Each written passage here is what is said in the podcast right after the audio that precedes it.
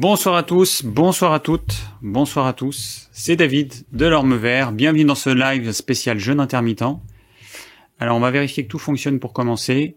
Je me suis rendu compte que la semaine dernière le son était saturé et du coup là je l'ai mis au minimum. J'ai fait des petits tests avec le casque pour vérifier euh, la sortie audio. Donc ça m'avait l'air pas mal. La semaine d'avant c'était insupportable tellement c'était saturé et moi je suis hyper sensible au son. Donc euh, voilà. Donc je suis désolé pour euh, pour ceux qui ont été incommodés par par bah, par ça. C'était c'était vraiment euh, bah, en dehors de ma volonté. En fait, ce qui se passe, je pense, c'est que le micro, il reste dans cette pièce qui est toujours froide, et du coup, il est devenu hyper sensible. Donc, faudrait que je le mette, à mon avis, euh, dans une pièce chauffée, parce que euh, voilà, parce qu'il y a que ça qui explique le fait que le le son soit devenu saturé, parce que j'utilise enfin peu, importe, mais j'ai un bouton qui me permet de, de, de moduler la puissance du son. Et c'est un bouton physique que je tourne et j'y touche jamais à ce bouton là donc c'était pas du tout normal que le son il, euh, bah, il, change comme ça. Voilà. Donc c'est tout pour cette petite euh, cette petite intro. Ah ben j'ai oublié de mettre mon petit message de bonsoir. Le voici. Voilà. Alors je regarde un petit peu euh,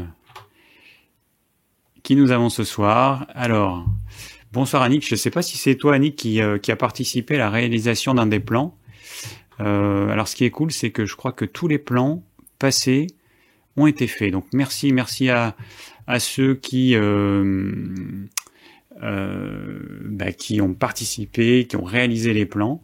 Ça c'est vraiment, vraiment, vraiment cool. Voilà. Du coup, les gens qui euh, euh, auront envie de, pouvoir, euh, enfin qui auront envie de d'écouter le live, bah, ils sauront de quoi on a parlé. Alors, salut Béa, salut Carmen. Donc Yannick, j'ai vu. Euh, Alima. Voilà, Pro Silver. Ouf.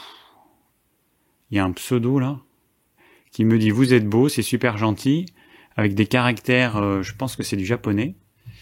Ok. Alors les compliments, ça fait toujours plaisir. Hein. Euh, Sylvie, bonsoir. Annie, ok, bon, voilà. Donc le son est bon, le son est ok, l'image est bonne. Eh ben, on va pouvoir démarrer. Alors, tiens, je vais vous mettre le titre. Donc ce soir, ce sera un live spécial jeûne intermittent. On va voir ça d'ici quelques instants. Je vais commencer par l'actu de la semaine. Mince, j'ai pas affiché la page, mais c'est pas grave. Elle est juste ici. Allez, Sésame, ouvre-toi. Voilà, l'actu de la semaine. Hop. Alors, il y a eu différentes choses. Alors, pour commencer, euh, j'ai un commentaire de Juju 1901 euh, au sujet de, la semaine dernière. Donc j'ai parlé des cheat meals, hein, les, repas euh, craquage, et, euh, en fait, euh, eh ben il, alors je sais plus il, elle, je crois que c'est elle, tu me dis, euh, bah, je vais lire ce que tu m'as dit, parce qu'en fait, on pouvait croire que j'incitais les gens à vomir, en fait, à la suite d'un repas type craquage, ce qui était clairement pas mon cas. Alors donc il y a Juju qui me dit Bonjour David, merci pour ce live et ton partage d'informations généralement très pertinentes. Cependant, je ne peux m'empêcher de réagir par rapport à vos propos sur le fait de se faire vomir après un cheat meal. Euh, tenir de tels propos sur YouTube est extrêmement dangereux. Dire qu'il n'y a pas de risque physique à se faire vomir moins d'une heure après un repas est une aberration. Connaissez-vous les séquelles désastreuses de la boulimie vomitive? Euh, Prétendre qu'il serait meilleur pour le corps dans l'absolu de vomir un repas indigeste plutôt que de laisser le corps le digérer totalement insensé. Les troubles du comportement alimentaire sont un vrai fléau dans notre société. Entre anorexie, orthorexie, boulimie, les gens sont bombardés d'informations contradictoires ne savent plus quoi manger, culpabilisent pour tout. Votre audience est majoritairement composée de gens qui se préoccupent de leur santé et une partie est sûrement vulnérable. Alors il est urgent de dire que se faire vomir n'est et ne sera jamais un comportement sain et a des conséquences qui peuvent être irréversibles et graves. Alors je connais très bien ce sujet parce que j'ai des personnes de mon entourage qui sont dans ce cas-là, donc euh, je sais vraiment ce que c'est. Euh, alors j'ai réécouté ce que j'ai dit parce que je je me rappelais plus euh, au mot près ce que j'avais dit et c'est au moment où j'ai dit dans l'absolu sous-entendu si j'étais un scientifique et que je voulais faire une expérience et voir si il vaut mieux se faire vomir et euh, laisser le repas pour être digéré, qu'est-ce qui serait mieux? Voilà, ce serait d'un point de vue purement scientifique. Mais je déconseille complètement de se faire vomir. Comme je le disais euh, la semaine dernière, si vous commencez à le faire une fois, mais vous arrêterez jamais. Hein, c'est un petit peu comme euh, ceux qui prennent de la drogue, ils commencent une fois pour tester, puis après, bah, ils peuvent plus, euh, ils peuvent plus s'arrêter. Donc là, ce sera exactement pareil. Vous allez commencer, vous allez continuer, vous arrêterez jamais. Et là, par contre, vous allez vous détruire petit à petit vous allez vous dénutrir, vous risquez de, alors si vous le faites, euh, qu'il y a déjà l'acidité, vous allez vous complètement vous déminéraliser, vous allez détruire vos dents, enfin bon, ça va être catastrophique, vous allez vous brûler euh, la gorge. Bon, donc je le dis, je le répète, parce que évidemment c'était pas clair, mais c'est pas évident de d'avoir suffisamment de recul quand on dit les choses euh, en direct. Euh, donc ne vous faites pas vomir, vous mangez trop, eh ben vous assumez, vous digérez. Si jamais votre corps a besoin que le repas soit évacué, de toute façon, il vous expulsera le repas naturellement. C'est ce qui arrive quand on euh, quand on fait une intoxication alimentaire. Pour des raisons de sécurité, s'il y a une infection bactérienne trop forte, le corps il va vous faire expulser euh, ce que vous avez mangé. C'est une question de vie ou de mort mais euh, c'est un mécanisme que le corps utilise lui-même. Il faut pas chercher à le faire soi-même. Donc voilà, ne faites jamais ça. Moi, j'ai vu les dégâts que ça pouvait faire. Il y a des personnes qui peuvent commencer parce que elles mangent un petit peu trop régulièrement, parce qu'elles prennent du poids, elles se disent oh je vais me faire vomir, comme ça je je vais pas je vais pas assimiler euh, ce que je viens de manger. Oui, mais le problème, c'est que vous arrêterez jamais. Vous arrêterez jamais. Et après, euh, et ben après, vous serez comme un drogué qui, euh, qui aura besoin de vomir à la fin de chaque repas. Et, euh, et là, vous allez vraiment euh, rentrer dans les troubles du comportement alimentaire, duquel c'est assez difficile de s'en sortir. Donc, ne vous faites pas vomir. Voilà, je l'ai dit, je pense, dix fois. J'espère que c'est clair. En tout cas, merci euh, Juju de. Alors, je, suppose que c'est Julie de, de, voilà de me prévenir en ces cas-là. Hein, je pense que c'est quand même bien. Euh... Alors, ah oui, il y a Diane. Euh, j'ai pas mis la réponse. Oui, il y a Diane qui me dit ensuite. Alors, Bon, là, là, il y a pas mal de questions qui m'ont été posées hein, dans cette actu de la semaine. Euh, il y a Diane qui me dit euh, Bonjour David, vous affirmez souvent que les fruits sont mieux digérés et assimilés en fin d'après-midi. Sur quoi repose cette affirmation? Est-ce fondé uniquement sur l'expérience ou y a-t-il une explication biologique? Alors, sont mieux digérés et assimilés en fin d'après-midi. Alors, c'est pas tout à fait, tout à fait ça. C'est qu'en fait, euh, la fin d'après-midi, c'est le moment donc les, chercheurs ils sont rendus compte de ça. C'est le moment où on brûle euh, le mieux l'acidité des fruits. Quand vous mettez de l'acidité dans le corps, eh ben vous avez deux possibilités. Soit l'acidité vous la neutralisez euh, sous fort en utilisant euh, vos minéraux présents dans vos os, donc vous allez vous déminéraliser. C'est ce que font les tempéraments frileux, les tempéraments plutôt rétractés, minces, dont je fais partie. Soit vous allez brûler cette euh, acidité et que vous allez transformer en énergie. C'est plutôt les tempéraments sanguins, ceux qui ont toujours chaud. Donc, euh, voilà, donc pour euh, potentialiser cette, cette faculté qu'on a à brûler les acides de fruits, eh bien, il vaut mieux manger en fin d'après-midi ces fruits. Donc c'est pas une question de meilleure assimilation. Le matin, on a besoin plutôt de chaleur, on a besoin de se réchauffer, euh, la température, elle a augmenté, euh, elle augmente progressivement. Le corps il produit du cortisol, ce qui va permettre d'élever euh, la température, de se réveiller. On a plutôt besoin de chaud, hein, d'aider le corps à se réveiller tranquillement. Et les fruits, pour ceux qui ont testé, les fruits, surtout quand il fait froid l'hiver, et d'autant plus si vous êtes frileux, vous verrez que c'est assez compliqué.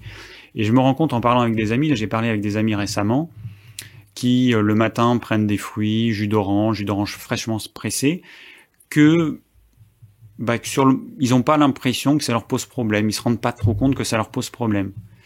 Mais je leur ai dit de simplement tester, ils verront bien la différence. Ils verront quand ils arrêtent les fruits, s'ils se sentent mieux. Quand ils arrêtent les fruits le matin, s'ils sentent mieux ou pas, et sachant que c'est des tempéraments qui euh, ne devraient pas manger de fruits le matin et devraient les limiter en hiver, parce que c'est des tempéraments qui ne, ne sont pas des tempéraments sanguins, des tempéraments plutôt frileux, plutôt frêles.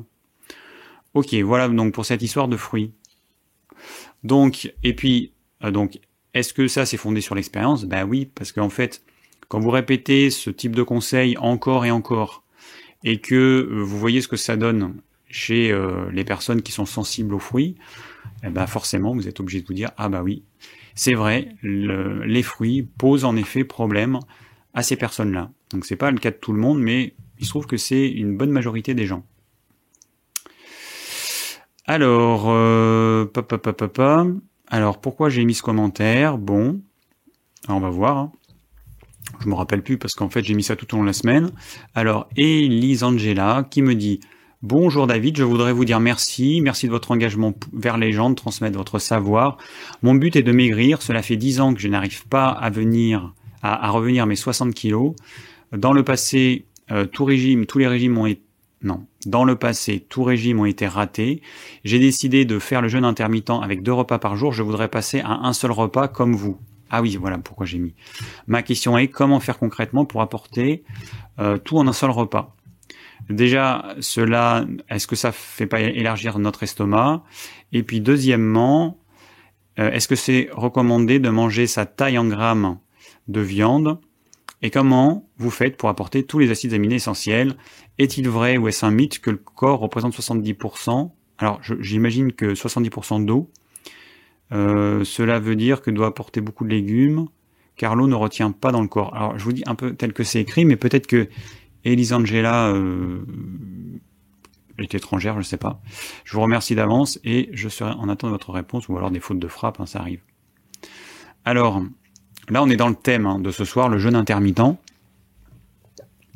Donc, euh, première question, David, je voudrais faire comme toi, euh, faire un seul repas par jour. Alors, premièrement, vous ne savez pas ce que je fais aujourd'hui parce que je vous dis pas tout ce que je fais hein, tout le temps, tous les jours. Je vous l'ai déjà dit dans, un live passé. Vous ne, savez, ne pas ce que font les gens que vous suivez euh, sur YouTube. Ils ont fait une vidéo à un moment donné dans laquelle ils ont partagé leur expérience. Et puis ensuite, bah, ils ont peut-être arrêté, ils ont peut-être changé. Donc attention à ne pas croire que euh, les choses sont figées. Donc, le jeûne intermittent, j'ai commencé en septembre 2017. Euh, directement, j'ai voulu faire un repas par jour parce que un peu bêtement, je pensais que ce serait mieux et que euh, voilà, que c'était mieux de faire un repas par jour. On a toujours euh, tendance à mettre une hiérarchie dans les choses.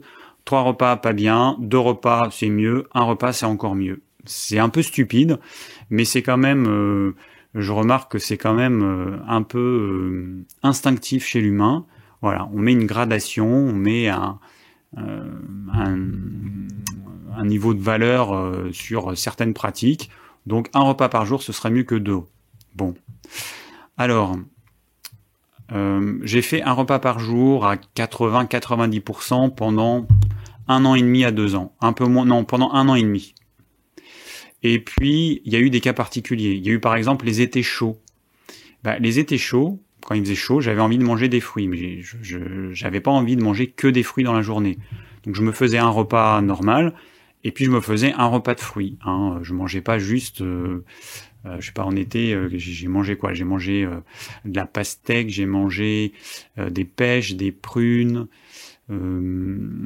j'ai mangé bah, des cerises quand c'était la saison, des fraises, des framboises, etc. Donc je mangeais pas un seul fruit. Donc je mangeais euh, une certaine quantité de fruits, j'ai pas pesé, je sais pas, peut-être euh, un kilo, un petit kilo, euh, j'en sais rien. Mais bon, ça me faisait un repas parce que ça me désaltérait, puis parce que j'en avais envie, parce que les fruits, les fruits d'été, ça dure pas longtemps, ça dure quelques mois, quelques mois pour tous les fruits, mais chaque fruit c'est quelques semaines. Les cerises, on en a pendant un mois, un mois et demi parce qu'on a plusieurs cerisiers, des précoces et des tardifs. Euh, bon, les framboises, on en a un petit peu tout le temps. Cassis, groseille, groseille à macro. Tout ça, c'est des choses qu'on n'a pas pendant très longtemps. Donc du coup, bah, de mi-mai jusqu'à octobre, j'ai envie de manger euh, des fruits, tous les fruits qu'on a. Après, on a les figues, on a plein de choses, raisins, etc. Et, euh, et du coup, bah voilà, je me faisais deux repas par jour. Ensuite, l'hiver est arrivé, enfin l'automne, le froid est arrivé plutôt, et et puis ensuite, il y a les travaux dans la maison. Comme je vous ai dit, je fais des travaux, puis je participe aux travaux parce que bah, j'ai pas le choix. Hein. Je, voilà, je dois aider euh, la personne qui, qui nous fait les travaux, c'est dans le deal. Et hum, bah, du coup, l'activité physique, dans le froid, forcément, on a besoin de plus de calories. Et bah, moi, mon corps, il n'est pas capable d'assimiler en un repas les calories excédentaires dont j'ai besoin en fonction de plus d'activité, moins d'activité, plus de froid. Donc, bah, soit je fais un énorme repas, je m'explose l'estomac, je digère pas mon repas, je vais pas dormir de la nuit, ensuite je vais avoir des gaz, des ballonnements et tout ce que vous voulez, soit je fais deux repas. Donc, voilà. Donc, je ne fais pas un repas tout le temps, je fais entre un et deux. Et ça va dépendre des jours, ça va dépendre de ce que je vais faire. Alors, ensuite, au sujet des deux repas par jour. Je vais, tout vous dire maintenant, comme ça vous comprendrez un petit peu ma vision des choses. Au sujet des deux repas par jour, la vision du jeûne intermittent, donc faire un jeûne intermittent 16-8, consiste à faire une pause de 16 heures et euh, à manger pendant 8 heures. Donc par exemple, on, on supprime le petit déjeuner, on mange entre midi et 20 heures, début de repas à midi et fin du repas du soir à 20 heures. En gros, c'est ça, ce sont les chiffres théoriques. Euh, ou alors, eh ben vous prenez un petit déjeuner le matin tôt, vous prenez un repas de midi tard, et vous mangez pas le soir. Voilà. Peu importe, hein, vous faites comme ça vous arrange. Alors, ce qui compte, c'est de manger quand on a faim et de mettre des aliments dans son estomac quand il est vide. Or, la notion de jeûne intermittent, enfin, comment dire, les, la, méthodologie du jeûne intermittent ne parle pas du tout de ça. Vous, mangez ce que vous voulez sur une durée de 8 heures. Il y en a qui vont faire trois prises alimentaires, qui vont manger, ils auront l'estomac plein, peu importe. Et ça, pour moi, c'est une aberration. Notre corps, hein, il est fait pour... Euh, il, a, a une marmite, hein, c'est le tube digestif. Alors la première marmite, c'est l'estomac.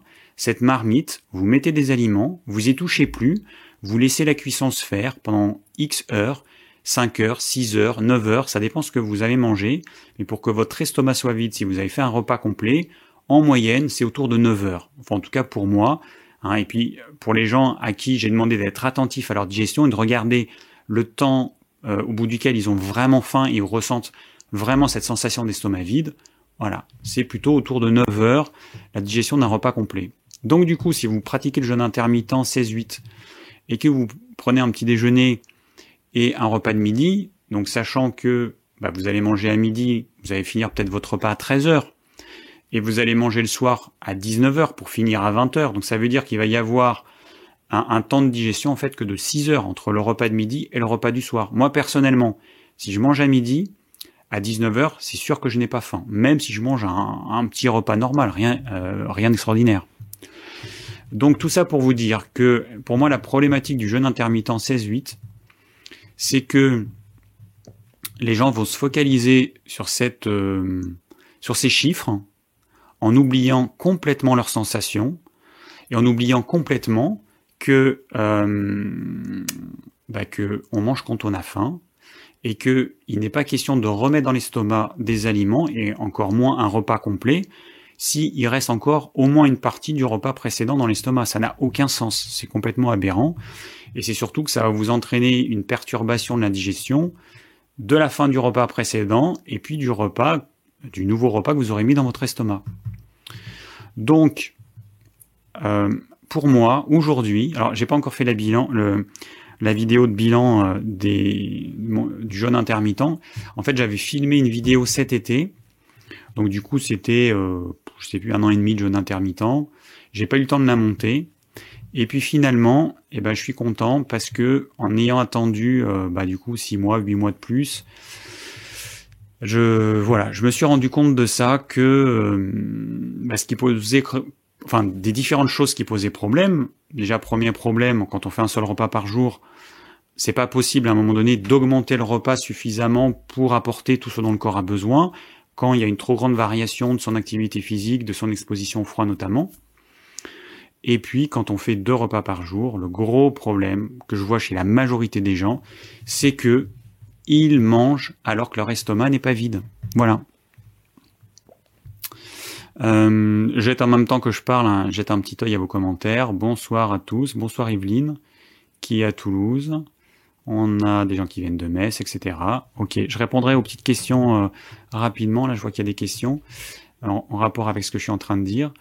Euh, alors, voilà. Donc la problématique du jeu de 16-8, c'est ça. Ma vision des choses, d'ailleurs, c'est une vision euh, hein, que je que je vais euh, utiliser un petit peu pour tout, c'est faites votre expérience, soyez à l'écoute de vos sensations et ayez conscience que ce chiffre 16-8, c'est un jour quelqu'un qui a défini ça, c'est un dogme, mais que ça ne tient pas compte des particularités de chacun. Peut-être que pour certains, ce qui sera bénéfique au niveau de la santé, ce sera 14-10, euh, c'est-à-dire manger pendant 10 heures et jeûner pendant 14 heures. Peut-être que pour un autre, bah, ce sera du 18-6. Mais après, ce qui compte, c'est que vous arriviez à bien digérer.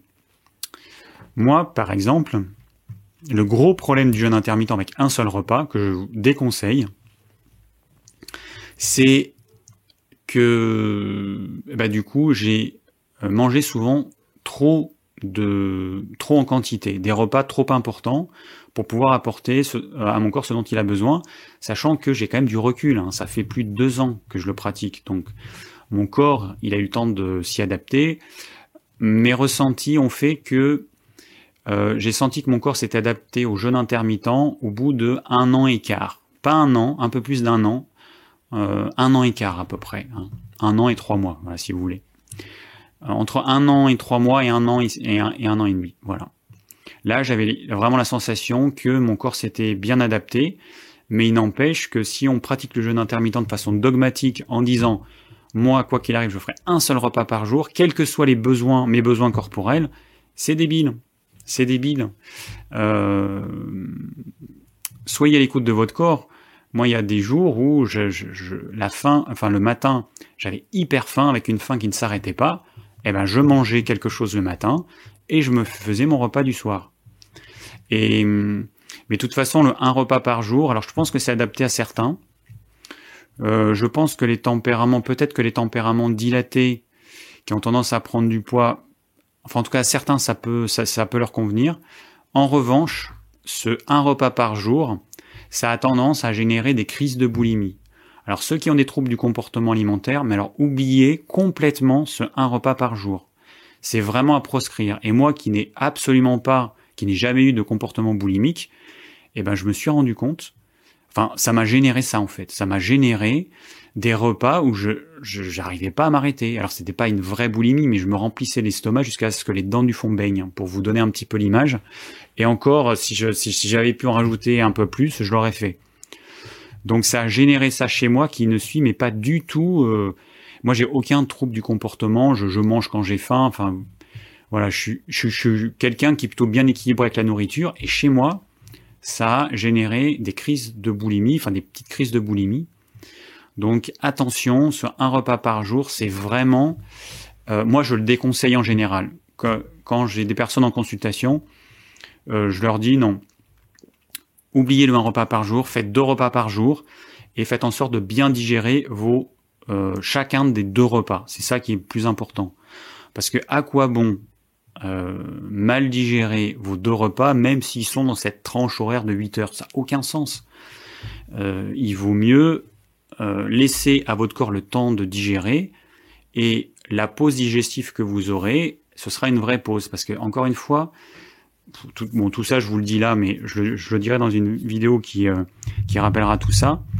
Mais le jeûne intermittent, ce qui est vraiment euh, ce qui est vraiment jamais dit, c'est que on parle pas de ce que vous mangez, de la quantité de ce que vous mangez, comment vous allez digérer les choses. Vous doutez bien qu'entre un, repas que vous allez faire qui sera gargantuesque, que vous allez mettre peut-être 16 euh, heures à digérer rien que dans votre estomac, hein, c'est-à-dire qu'il faudra peut-être 16 heures pour que votre estomac soit complètement vide, c'est pas la même chose qu'un petit repas classique qu'il faudra 6, 8 ou 9 heures pour être évacué de l'estomac. La digestion, elle sera normale dans un cas, et dans l'autre cas, elle sera anormale, elle générera euh, des substances indésirables qui vont euh, bah, vous polluer l'organisme, des substances toxiques, des substances, euh, des substances indésirables. Donc ça, c'est jamais dit par rapport au jeûne intermittent. On vous dit juste mangez entre telle heure et telle heure et après débrouillez-vous. Mais, mais c'est c'est beaucoup trop beaucoup trop restrictif. Ce qui est important, c'est de bien digérer ce que vous allez manger. Si moi le soir, je fais un repas gargantuesque et que je vais mettre toute la nuit à digérer mon repas et que je vais mettre une partie de la matinée à digérer, mais il n'y aura aucune pause digestive.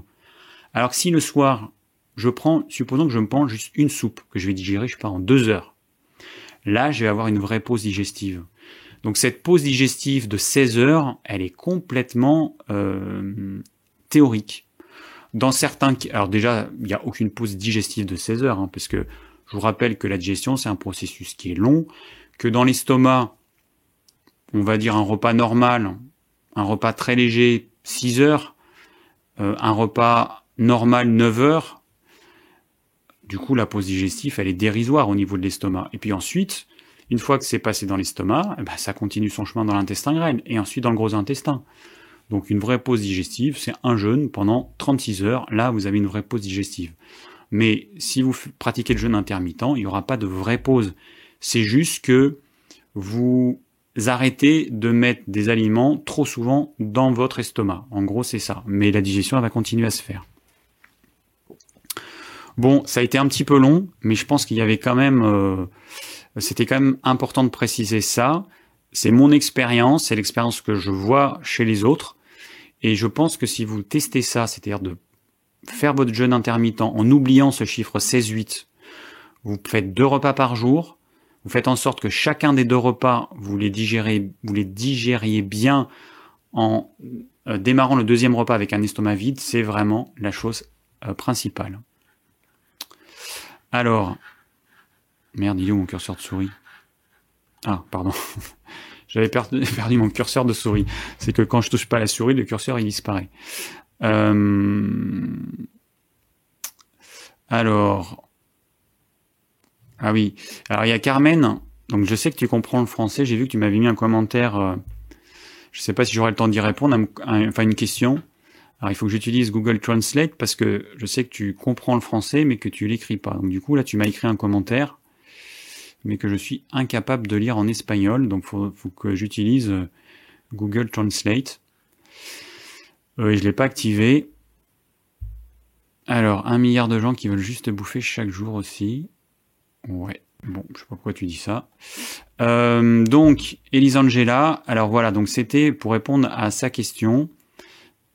Ne faites pas comme moi et euh, ne vous lancez pas dans le un repas par jour. Je pense que c'est réservé à certaines personnes. Euh, moi, je mixe entre un repas et deux repas par jour. Voilà. Alors, après l'histoire de ces manger, c'est recommandé de manger sa taille en grammes. Ça non, parce que ça dépend tout à fait de quelqu'un qui est petit et trapu, bah ça marchera pas. Quelqu'un qui est très grand et mince, ça marchera pas. En fait, on, utilise plutôt le poids. Après, en fait, elle me demandait euh, comment vous faites pour apporter tous les acides aminés essentiels. Alors, je rappelle quand même une chose, c'est que dans les produits animaux, tels que la viande, le poisson et les œufs, vous avez tous les acides aminés essentiels. Tous. Les acides aminés essentiels, euh, vous les avez pas, il y en a hum, 8 ou 9, on va dire. Enfin, on va dire 9 maintenant. Euh, il y en a un semi-essentiel.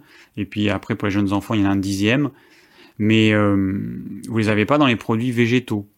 Ou alors pas en quantité suffisante. Ou alors c'est des végétaux. Vous aurez du, enfin, vous pourrez pas manger tous les jours. C'est vrai que j'ai regardé dans l'ortie, par exemple. Il y a quelqu'un qui, qui, est fan de l'ortie. Alors c'est vrai qu'on regarde les qualités nutritionnelles de l'ortie, c'est génial. Après, première question. Est-ce qu'on va être capable d'assimiler ces nutriments? C'est pas parce qu'il y a ça dans l'ortie qu'on est capable de l'assimiler. Et puis, euh, et puis, est-ce que vous allez être capable de manger 200 grammes d'ortie euh, tous les jours pour avoir votre quota de, de, de protéines, en supposant que vous les assimiliez bien, ce qui est loin d'être garanti. Voilà. Bon, ça c'était pour répondre à Elisangela.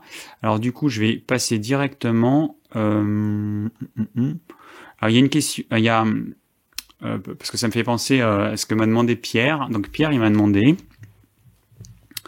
euh, mon avis sur la chaîne Vivre au jus. Alors, j'ai tendance à critiquer certaines personnes ou certaines chaînes. On m'a fait la remarque que peut-être que je critiquais trop Thierry Casasnovas, trop Irène Grosjean, que ça pouvait me desservir. Mais je fais pas. Mon but c'est pas de critiquer pour critiquer parce que je j'en vois pas l'intérêt. J'ai autre chose à faire. C'est juste pour euh, vous mettre en garde contre certaines choses. Après vous faites ce que vous voulez. Hein, mais vous aurez entendu mon son de cloche, vous aurez entendu le son de cloche des autres personnes. Vous testez, vous vous faites comme vous voulez. Mais pour moi, il y a des choses qui sont dites qui sont dangereuses et c'est juste pour vous mettre en garde. Donc là, Vivre au jus, je connaissais, enfin si on m'avait déjà parlé de cette chaîne, mais bon, c'est une personne, elle a, je sais même pas si elle a 300 abonnés, enfin bon, heureusement qu'il n'y a pas trop de personnes qui la suivent, mais il n'empêche qu'il y a des personnes qui sont attirées par ce discours-là. Alors j'ai fait l'effort de regarder une vidéo qui s'appelait Le mythe des protéines. J'ai regardé la vidéo en intégralité pour voir un petit peu ce qu'elle disait. Donc cette, cette femme qui s'appelle Agnès, elle conseille euh, de manger cru, majoritairement sous forme de jus. Hein, donc d'où le nom de sa chaîne, Vivre au jus. Alors, première chose, quand vous suivez quelqu'un, moi je vous invite à regarder à quoi ressemble cette personne et être critique sur son physique. Parce que quelqu'un qui vous dit les jus et le cru, c'est l'idéal pour vous, c'est l'idéal pour tout le monde, parce que c'est même pas pour vous, c'est pour tout le monde. Il considère que c'est valable pour tout le monde. Et que cette personne, elle a le front qui est dégarni comme ça, une perte de cheveux. Bon, moi, j'ai pas eu la caméra sur le dessus, mais je pense qu'elle doit se dégarnir aussi euh, à l'intérieur. Elle est marquée au niveau des yeux. Elle a une peau, euh, elle fait pas du tout moins que son âge. Elle a début soixantaine, elle fait pas du tout moins que son âge. Ben, pour moi, c'est pas normal. Moi, si je vous dis, mais cette alimentation, c'est génial, c'est une fontaine de jouvence, vous allez avoir plein d'énergie, vous allez rajeunir, mais ça doit se voir. Si moi, je pratique ce type d'alimentation, ça doit se voir sur moi. Donc euh, déjà, c'est le premier truc. Posez-vous, enfin, soyez critique et dites-vous qu'une personne qui vous conseille quelque chose et qui ne respire pas la santé, bon, hein, voilà, petit doute euh, à mettre sur ce qu'elle va dire. Après, j'ai relevé un truc qu'elle a dit. Elle a dit à un moment donné, blablabla, et ensuite elle a dit, quand on regarde le taux de magnésium et de protéines et de fer qu'il y a dans la luzerne, dans les orties, dans la spiruline, c'est incroyable ok. Alors moi je suis bête et méchant et je me dis mais ok mais il y a combien du coup de protéines par exemple dans l'ortie fraîche, la, luzerne et la spiruline? Bah je suis allé voir. Alors juste pour que vous ayez une comparaison, dans la viande il y a 26% de protéines. L'ortie fraîche 8%. La luzerne sous forme de graines germées, hein, c'est ce que les gens mangent, hein, parce que je ne pense pas que les gens aient mangé la luzerne qu'il y a dans les champs. 4%. Euh, 4% de protéines dans la luzerne, germé, 8% dans l'ortie fraîche. Donc si ça, c'est un taux de protéines incroyable, voilà. Et ça, en fait, cette, espèce de flou artistique, il y a énormément de fer, énormément de protéines, énormément de machins.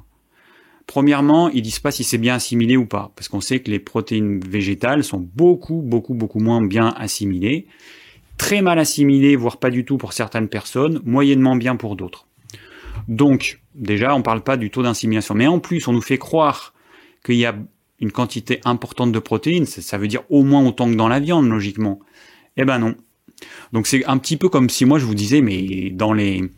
Euh, bah, manger des clous, hein, parce que dans les clous, il y a énormément de fer. C'est que du fer quasiment dans les clous. Donc allez-y, mangez des clous. C'est exactement pareil. Elle vous dit manger des orties. Il y a énormément de... Enfin, sauf que là, c'est pas vrai parce qu'il n'y en a pas énormément. Il n'y a pas énormément de de protéines.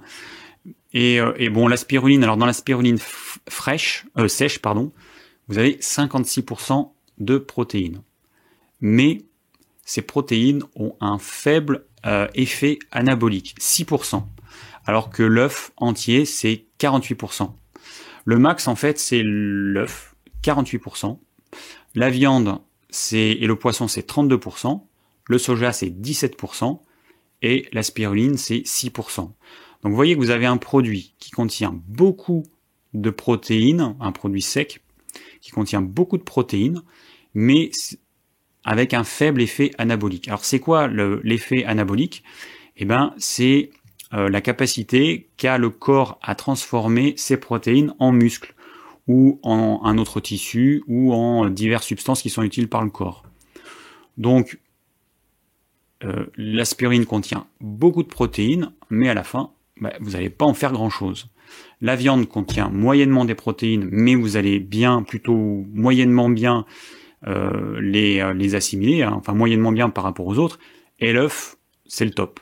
48%, c'est le top. Viande et poissons, 32%. Soja, 17%. Et je, je, pense que la majorité des légumineuses, ce sera autour du, comme le soja, à peu près 17%.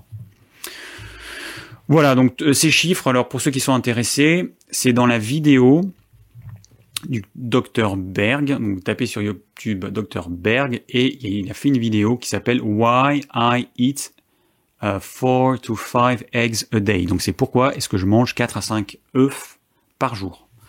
Voilà. Et lui, euh, bah, quand on le regarde, bon, il a, je crois qu'il a, euh, quel âge il a? Je crois qu'il a la cinquantaine. Ça va, il est bien pour un mec de 50 ans. Euh, donc, on pourrait se dire que ces conseils, ils sont à peu près valables. Après, il faut pas en faire une généralité, hein, attention. Mais euh, voilà, ça colle à peu près.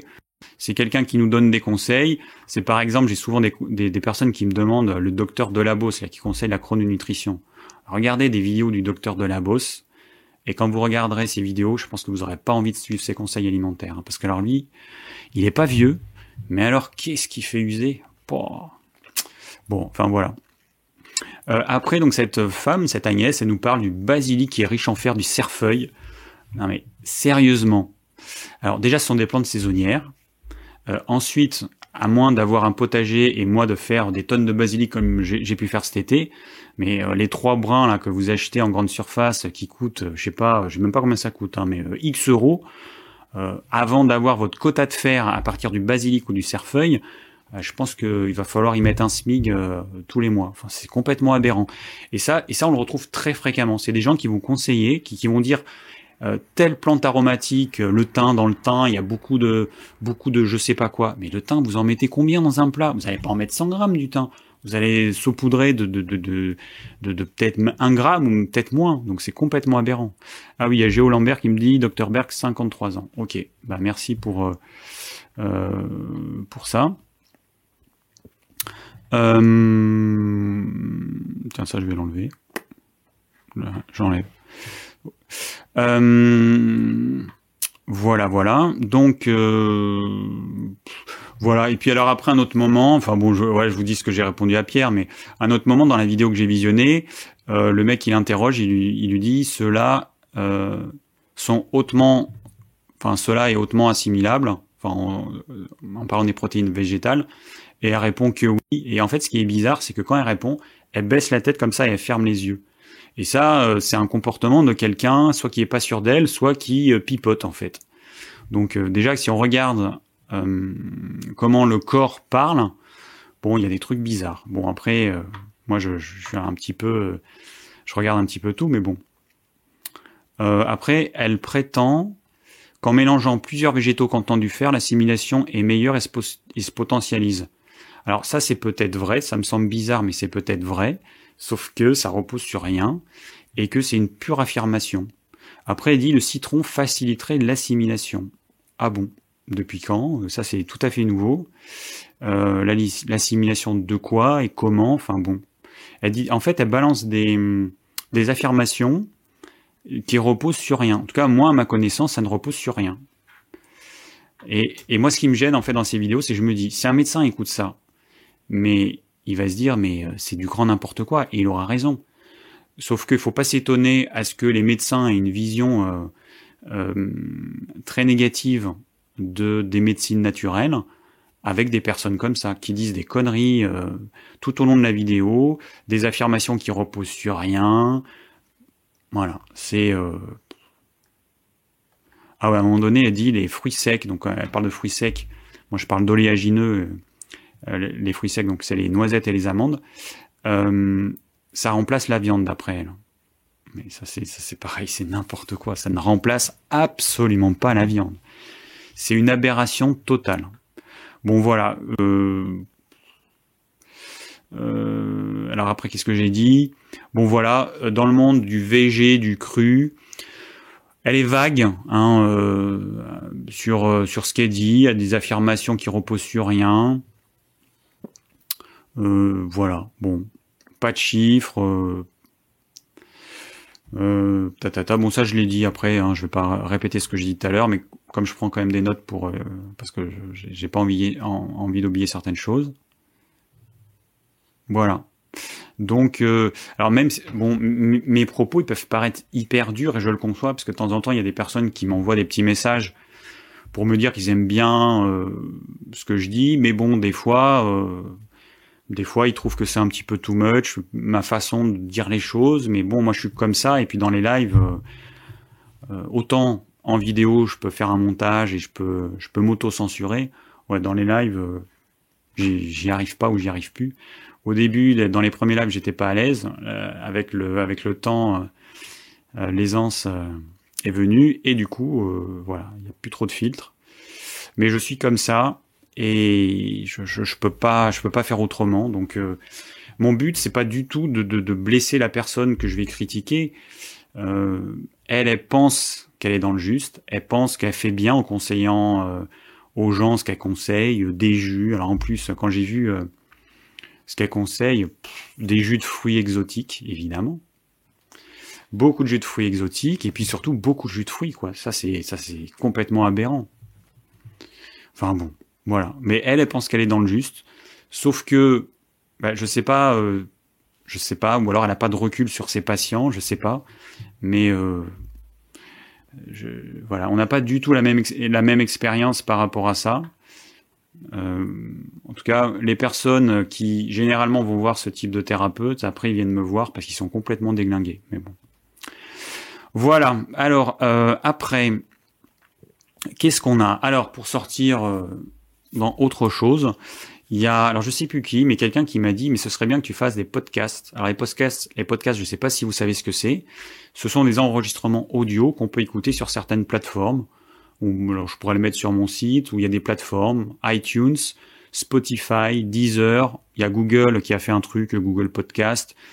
Euh, il y a des trucs que je connaissais même pas, très sincèrement, je me suis euh, intéressé au sujet, je connaissais même pas, donc je vais même pas vous dire les noms parce que je m'en souviens plus.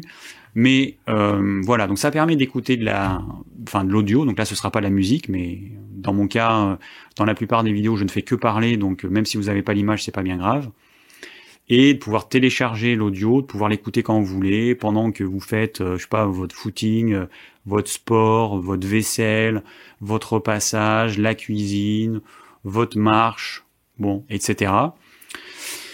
Voilà, donc c'est pas mal. Et en fait, je me suis dit que ça pourrait être pas mal aussi de développer ce média-là et du coup de faire des podcasts, que podcasts, qui soient pas en vidéo, ou en tout cas je les mettrai sur YouTube, mais ce sera sous forme de podcast. Vous avez peut-être vu ça, vous avez juste une, image en fond avec un, audio, un, audio, un audiogramme qui bouge en même temps qu'on parle.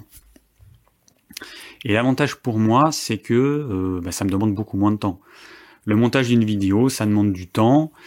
Euh, là, euh, je fais mon enregistrement. Bon, éventuellement, le début, la fin, je, je mets ce qu'il faut, enfin j'enlève, je fais des petites coupures, mais ça irait très vite en fait. Et je pourrais du coup vous partager des choses. Excusez-moi, petit rototo des, du, du repas de tout à l'heure. Quand je parle, quand je parle, ça me met plein d'air dans l'estomac et du coup après ça me fait des rototos. Donc c'est pas. Euh... Ah Tina qui me demande quel âge, euh, quel âge j'ai. Bientôt 46 ans, Tina. En janvier, 46 ans. Euh... Donc euh, voilà, donc les podcasts, euh, je me suis dit, mettre les vidéos actuelles en podcast, ok, mais utiliser ce média qui me permettrait de vous proposer du contenu beaucoup plus régulièrement, ce serait pas mal du tout. Donc là, en fait, je suis à l'étape où j'ai passé deux jours à regarder un petit peu comment on fait, tout ce qui existe, les plateformes pour pouvoir euh, mettre en place ça. Et puis quand je me serai décidé, eh ben, je vais, je vais lancer le truc, quoi, tout simplement. Et puis bon, bah, je vous informerai évidemment dans les vidéos, dans les lives. Mais voilà, c'est un truc qui me paraît vraiment bien. Je pourrais, parce qu'il y a des fois, euh, je veux faire un sujet de vidéo. Ce que je fais, c'est que je prends mon, enregistreur numérique et puis je, je, je, dis ce que je dirais. Mais en fait, je pourrais faire un podcast de ça, et puis balancer sur la chaîne de podcast, là je sais pas comment ça s'appelle, et je pourrais vous partager ça tout de suite, quoi, sans avoir à attendre d'avoir un peu de temps pour faire le montage. voilà. Voilà, voilà. Alors un autre truc aussi. Euh, je ne sais pas s'il y en a qui ont entendu parler de Vipassana. Vipassana, je sais pas comment le dire. Bon, c'est une c'est un Vipassana, c'est une espèce de retraite ou de cours ou de formation, je sais pas comment on pourrait dire, de méditation. En fait, ça dure dix jours. On arrive euh, sur le lieu, donc il y en a en France, il y en a un près d'Orléans de centre qui fait ça, puis après il y en a d'autres en France, et il y en a à l'étranger, en Birmanie, en Inde et tout ça.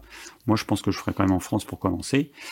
Euh, 10 jours pendant lesquels vous euh, ne parlez pas, vous ne souriez pas aux autres, euh, parce que c'est en groupe, donc vous ne souriez pas, vous ne faites pas de contact visuel, euh, et vous méditez pendant 10 à 11 heures par jour, pendant 10 jours. Donc ça peut paraître un peu extrême, mais moi c'est ma prof de yoga qui m'en a parlé et ça m'attire vachement. Elle, elle l'a fait. Alors moi j'ai une prof de yoga topissime qui s'appelle Marie euh, et euh, elle fait, elle va trois mois en Inde. Elle a fait euh, Vipassana, donc je pense qu'il y a plein de profs. ce serait, je pense, bien pour pour eux dans leur cheminement de, faire ce genre de pratique. Et voilà. Et du coup, elle m'a donné envie de faire ça, mais plus plus ça faisait écho en moi. Alors voilà, s'il y en a qui ont entendu parler de ça, euh, voilà, et puis s'il y en a qui n'ont pas entendu parler de ça, ben, vous pouvez vous informer. Il y a des témoignages, moi j'ai regardé des témoignages sur YouTube de personnes qui ont, euh, qui ont fait cette expérience, il y en a qui l'ont fait une fois, il y en a qui l'ont fait plusieurs fois. Euh, la plupart en ressortent complètement transformés, et après ça leur permet de voir la vie complètement différemment. voilà, 10 heures, plus de 10 heures de méditation par jour. Je n'ose même pas imaginer ce que c'est.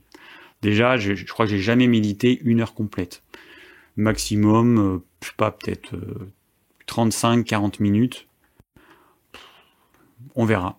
En tout cas, ça c'est prévu pour le printemps parce qu'en fait, il faut s'inscrire. Ensuite, il y a un tirage au sort qui est fait. Et du coup, je verrai si, euh, bah, si je pourrais aller à la session d'avril. Alors, il y en a après plusieurs sessions. Mais en tout cas, c'est sûr que je vais le faire. C'est. voilà. Ça m'attire comme un aimant. Du coup, bah, je vous partage ça parce que peut-être que ça intéresserait d'autres personnes. Et euh, voilà. Alors, dans le dernier truc que j'ai noté, qui sont dans la, thématique du jour, alors j'ai pas répondu encore aux questions que vous m'avez posées, il est 20h20, mais là on est dans la thématique du jour. Euh, Jean-Marie qui me dit Je me permets de vous contacter car je souhaiterais adopter votre mode de vie. Depuis deux ans, je m'intéresse à l'alimentation car je suis un sportif qui pratique la course à pied deux fois par, euh, jour, matin 5h30, donc endurance 40 minutes, et midi pendant 1h20 avec des séances plus intenses. J'ai essayé plusieurs modes de régime, donc végé, vegan et crudivore, mais aucun euh, m'ont fait du bien car au bout de un mois, le soir, j'ai du mal à m'endormir à cause des gaz, des douleurs au niveau du ventre. À ce sujet, juste une parenthèse, hein, je vais continuer. Euh, il y a quelqu'un qui m'avait parlé du témoignage de quelqu'un sur YouTube qui s'appelle The Rob, euh, R-O-B. Euh, c'est un bodybuilder. Et d'ailleurs, est-ce que j'en parle pas dans les commentaires là? Non, je sais plus où j'en ai parlé.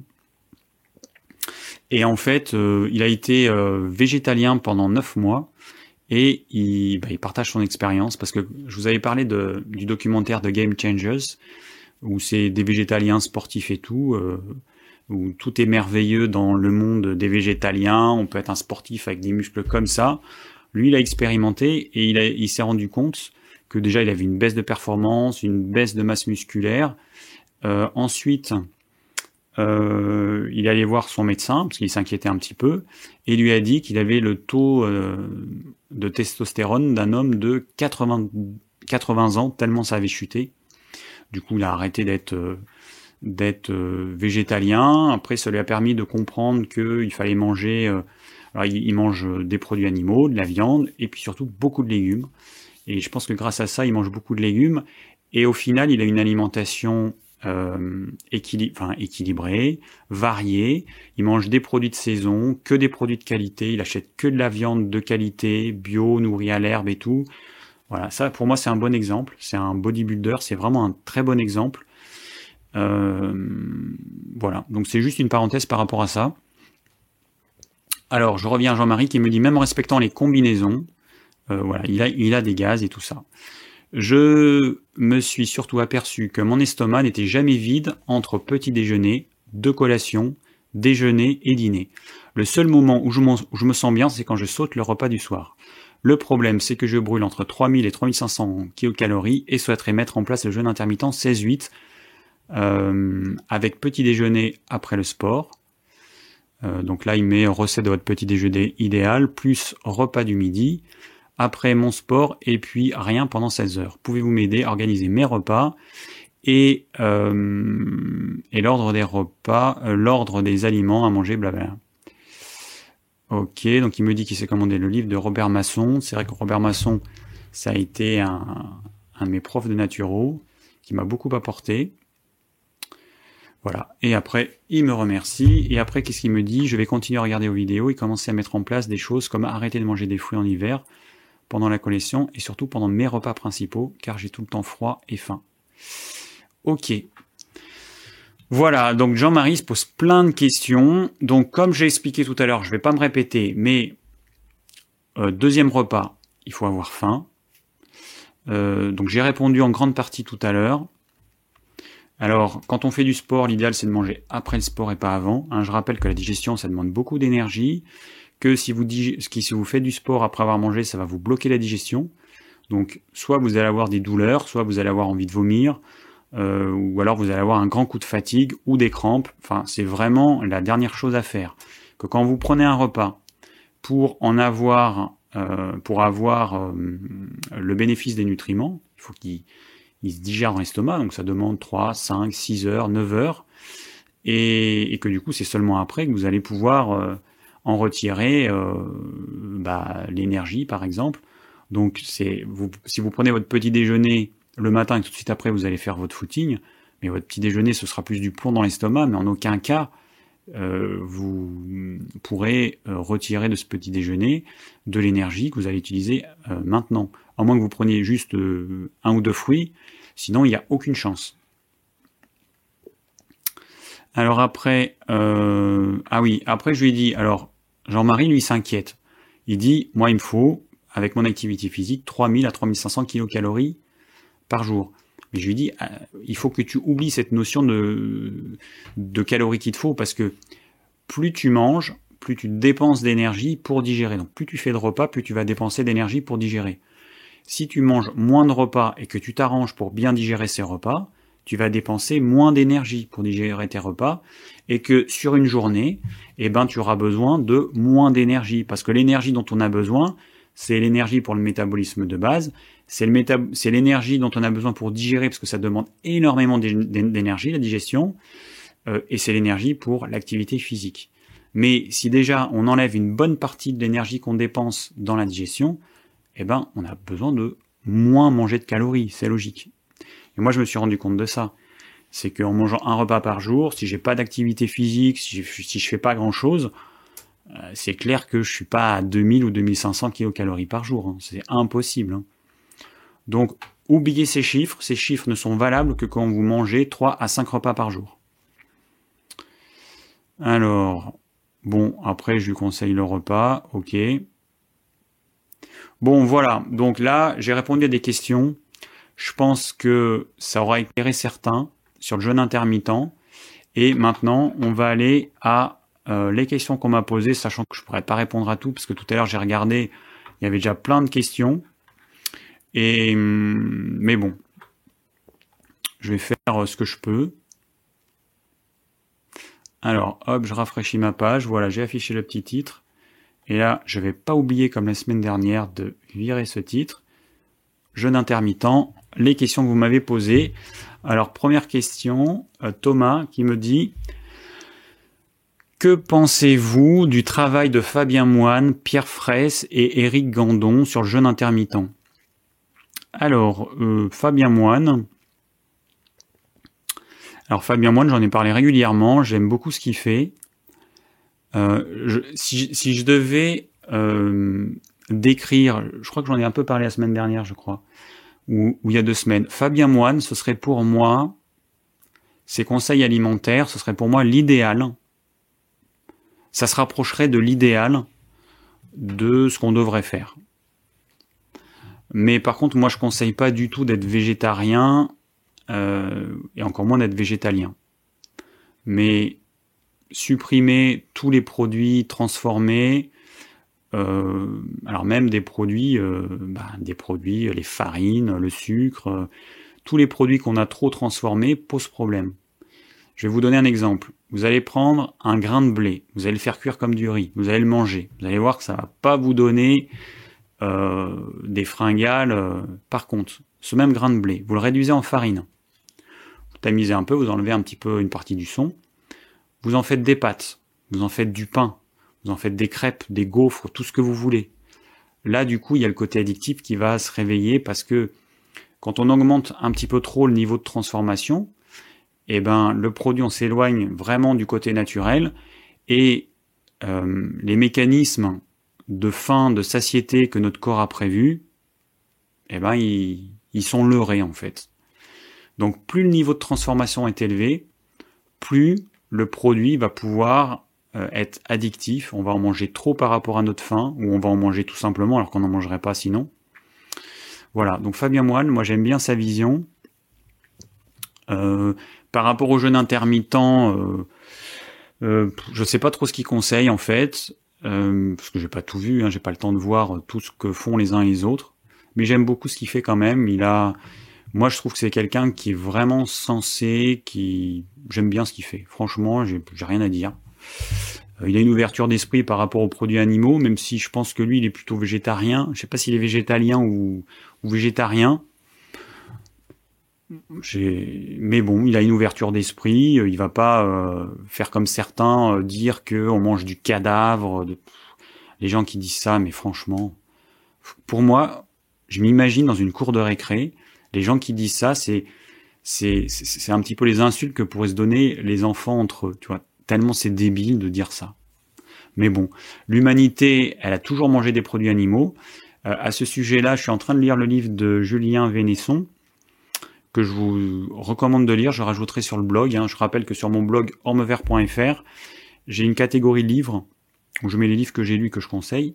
Je vais rajouter celui-ci. Euh, paléo, euh, je sais plus, il y a paléo dans le titre, nutrition paléo, enfin je, je me souviens plus. Alimentation paléo. Et euh, alors j'aime bien dans, Julien Vénesson, donc c'est un c'est quelqu'un qui, qui, qui, fait des recherches, beaucoup de recherches. Il va interviewer des, euh, plein de personnes, des médecins, des anthropologues et tout ça. Et, euh, et donc il y avait une anthropologue euh, qui a dit quelque chose de très sensé, qui a dit que donc elle, elle, est, elle est allée étudier chez une tribu dans le Kalahari, là, les Bushmen, qui sont les derniers, parmi les derniers chasseurs-cueilleurs, pour voir comment ils mangeaient et tout ça. Et donc c'est très intéressant, puisque en fait, on considère que ces tribus euh, ont la même alimentation que on, avait il y a des centaines de milliers d'années. Euh. Donc euh, c'est intéressant. Hein. c'est pour ça que quand on parle d'alimentation paléo, bah, on peut aller voir ce que ces peuplades mangent aujourd'hui, parce que ça s'en rapproche, et puis c'est sûrement ça en fait. Sachant que après ça dépendait d'où on vivait sur la planète. Quelqu'un qui vit dans le désert, quelqu'un qui vit dans l'Antarctique, quelqu'un qui vit euh, euh, je sais pas dans la forêt équatorienne, c'est pas du tout la même chose. les gens mangent ce qu'ils ont là où ils vivent, évidemment. Mais elle disait que euh, le végétarisme le végétalisme, ça a jamais existé dans les euh, peuplades de chasseurs-cueilleurs parce que ça a pas de sens en fait. Elle dit que c'est une euh, une question, enfin une, interrogation ou une problématique de de gens riches dans, dans, dans les pays euh, développés parce que euh, voilà parce que ça n'a aucun sens dans ces tribus. Par contre, ces tribus, ce qu'ils font, c'est qu'ils tuent les animaux quand ils en ont besoin et qui remercient l'animal, un peu comme nous ce qu'on fait avec nos poulets.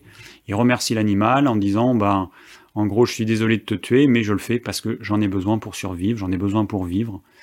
Et hum, voilà, donc ils ont un respect euh, de la nature, ce que n'ont pas du tout. Enfin, les végétaliens, ils sont déconnectés de la nature. Déjà, ils font pas ce qu'ils feraient naturellement s'ils étaient aussi dans la nature comme ces peuplades.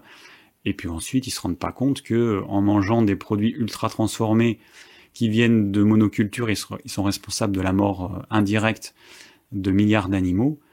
Et, j'aime bien cette vision qu'elle a, cette femme, c'est de, bah, de dire, euh, eux, hein, ces, chasseurs-cueilleurs qui, euh, qui mangent des animaux, bah, ils mangent, voilà, ils mangent ce qu'il y a, hein, ce sont des animaux parmi d'autres animaux. Ils sont dans la nature, et qu'un végétalien qui est souvent citadin, lui s'extrait de la nature. Voilà, c'est la grande différence. Bon. Eric Grandon, Gandon, j'ai vu quelques vidéos. Euh, je vois qui c'est. Par contre, Pierre Fraisse, je sais pas du tout qui c'est. désolé Thomas, je sais pas qui c'est. Eric Grandon, j'ai vu qu'il a fait pas mal de vidéos sur le jeûne.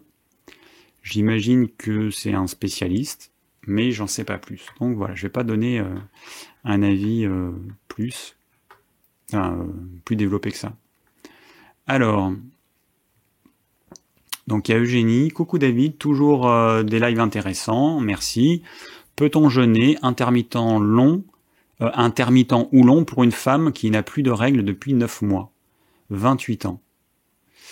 N'est-ce pas contre-indiqué? La cause étant principalement psychologique, quoique j'essaie de manger euh, davantage de protéines animales. Alors, par alors il peut y avoir euh, une, cessation des règles pour une raison psychologique, ok, mais dans la majorité des cas, les règles, elles disparaissent quand il y a des carences.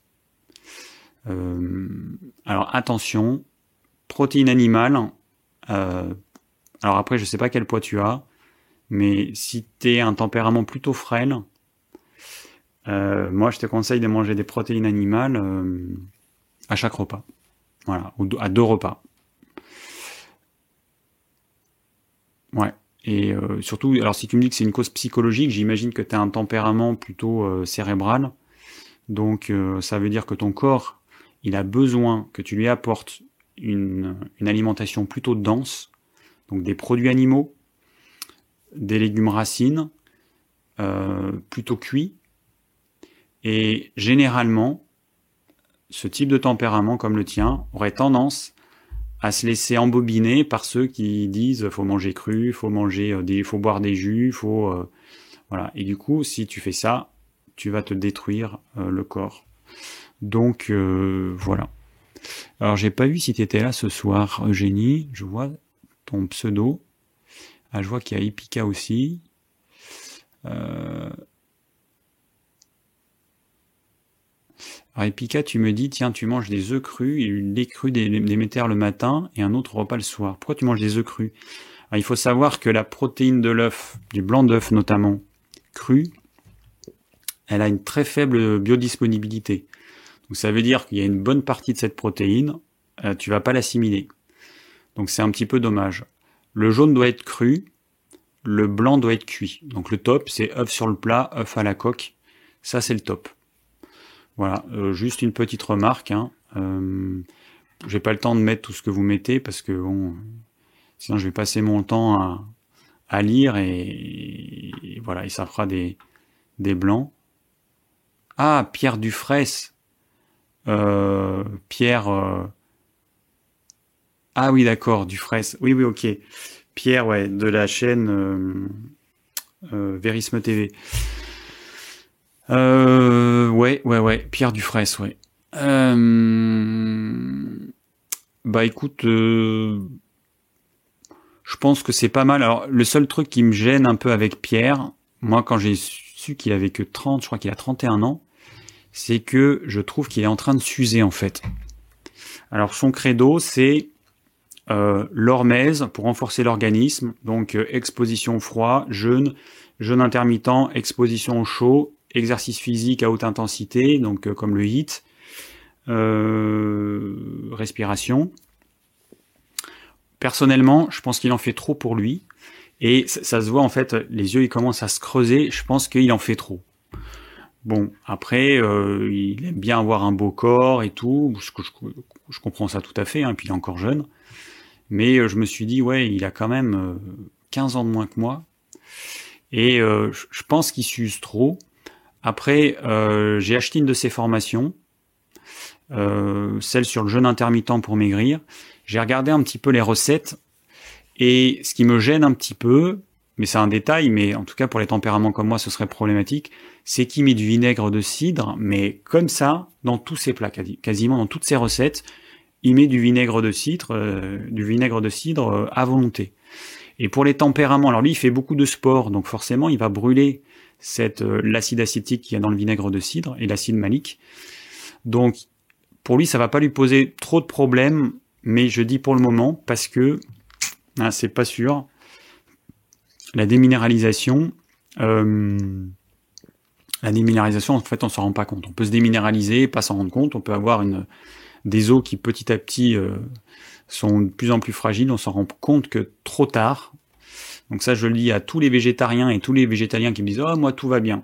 Je leur dis ben, faites-vous faire une densitométrie osseuse assez régulièrement parce que le jour où vous vous rendrez compte que vous avez plus de masse osseuse, eh ben, euh, ce sera vraiment trop tard. Donc euh, voilà, donc pour Pierre, euh, j'aime bien ce qu'il fait. Euh, j'aime bien les orthographes différents. Pierre Fraisse avec un Y. Ouais, je sais pas comment ça s'écrit, mais bon, du fraise. Mais je crois que c'est du fraise, c'est pas du fraise, du fraise, non? Ouais, enfin peu importe. Bah. Bon, il y en a qui arrivent que maintenant sur live. Bah oui, euh, mon île merveilleuse, tu arrives que maintenant sur live. Mais 20h39. Bon, c'est pas grave.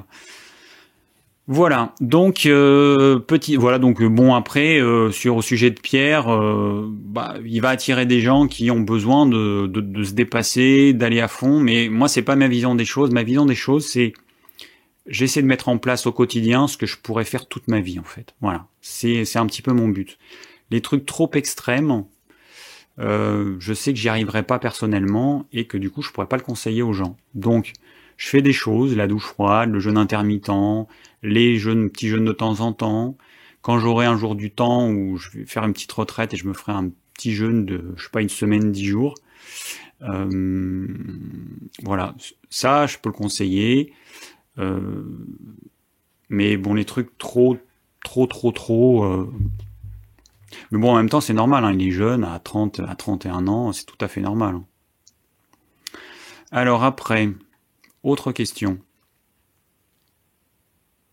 Eh ben, on a quelqu'un de Cayenne. Alors Cayenne, c'est moins, c'est moins combien? Moins 6 heures?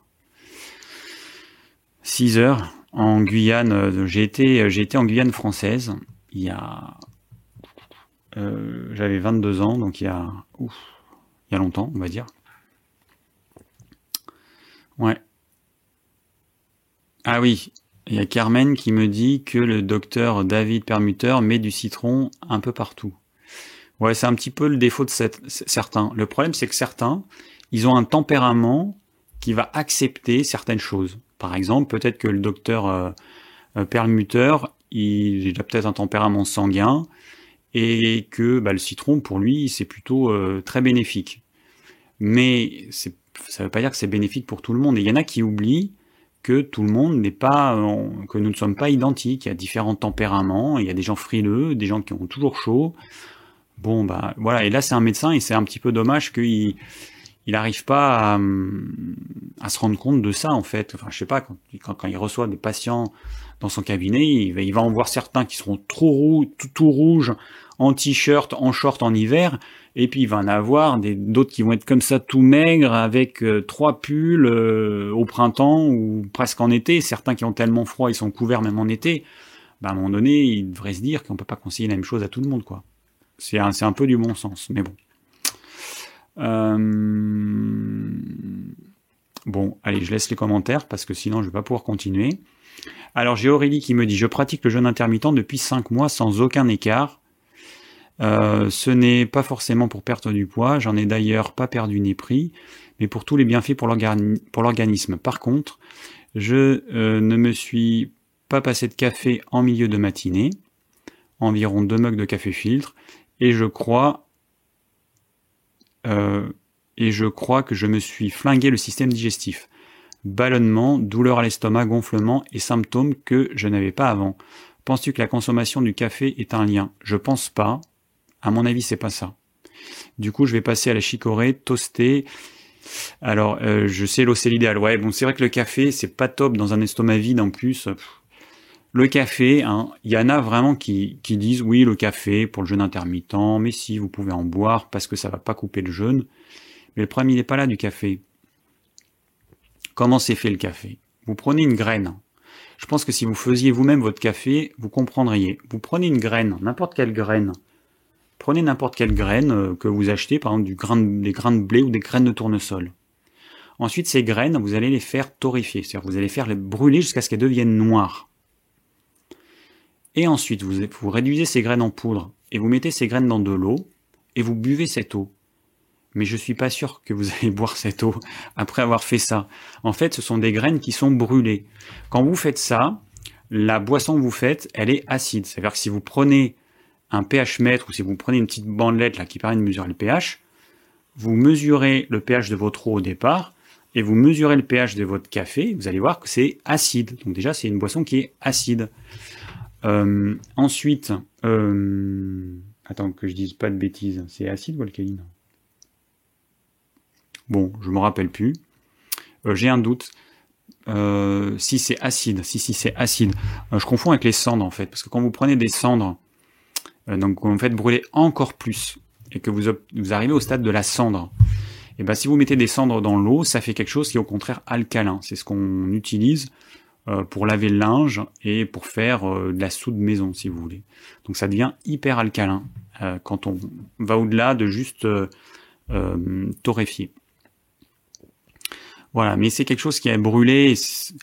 Là, vous voyez ce que je vous parlais dans les produits transformés, ultra transformés eh ben là vous êtes dans un niveau euh, qui est quand même assez important. C'est que, enfin, dans le niveau de transformation, hein, vous avez un produit brut qui est une, graine ou un, petit fruit. Euh, non, c'est la graine qu'on utilise. Euh, on la fait sécher, ok. Ensuite, on la torréfie. Donc là, il y a quand même un niveau de transformation assez important. Ensuite, on la met en poudre. Et ensuite, on en fait une boisson. Donc, il y a, plein de niveaux de transformation. C'est vraiment pas top. Essaye de t'en passer, Aurélie, essaye. C'est vraiment pas top. Mais je pense pas que ce soit lié à ça. Alors, le café, il peut créer des acidités au niveau de l'estomac, savoir une action euh, euh, stimulante. Euh, tout le monde ne réagit pas de la même façon. Mais peut-être que c'est les repas que tu fais dans ton jeûne intermittent. Peut-être que des repas trop, je sais pas, trop volumineux. Et surtout, peut-être que tu fais ce que j'ai dit tout à l'heure, c'est-à-dire que tu manges notamment ton deuxième repas, alors que le premier, il n'a pas fini d'être digéré.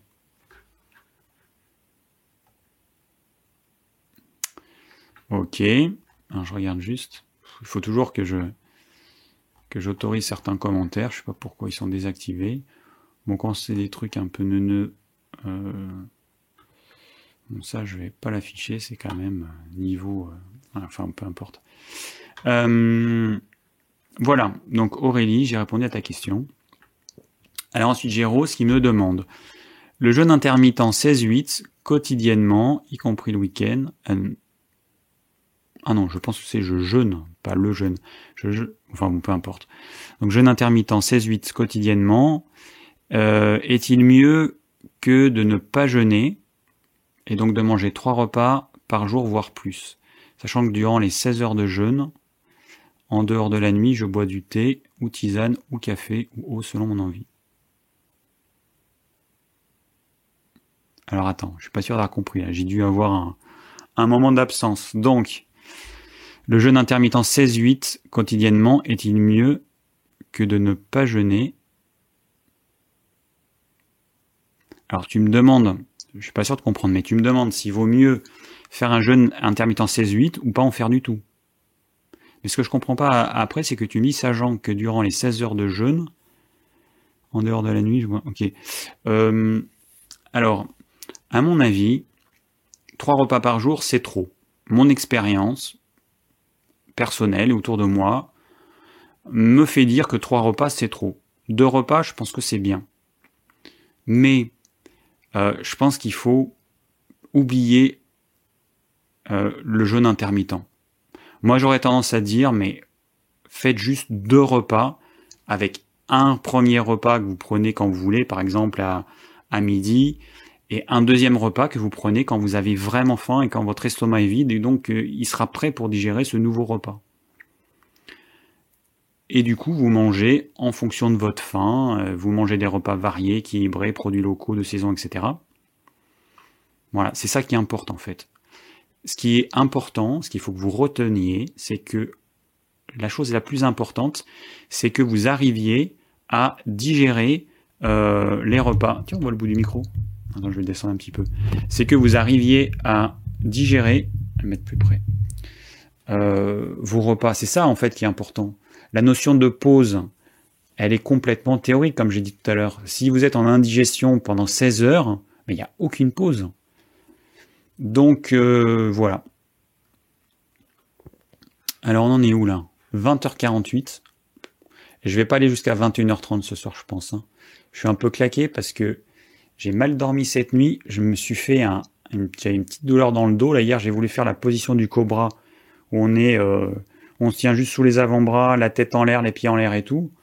Et euh, je sais pas, j'ai dû aller un peu fort et cette nuit j'ai j'ai eu euh, bah, j'ai eu mal au dos quoi. Donc du coup, résultat, ostéopathe dans deux jours.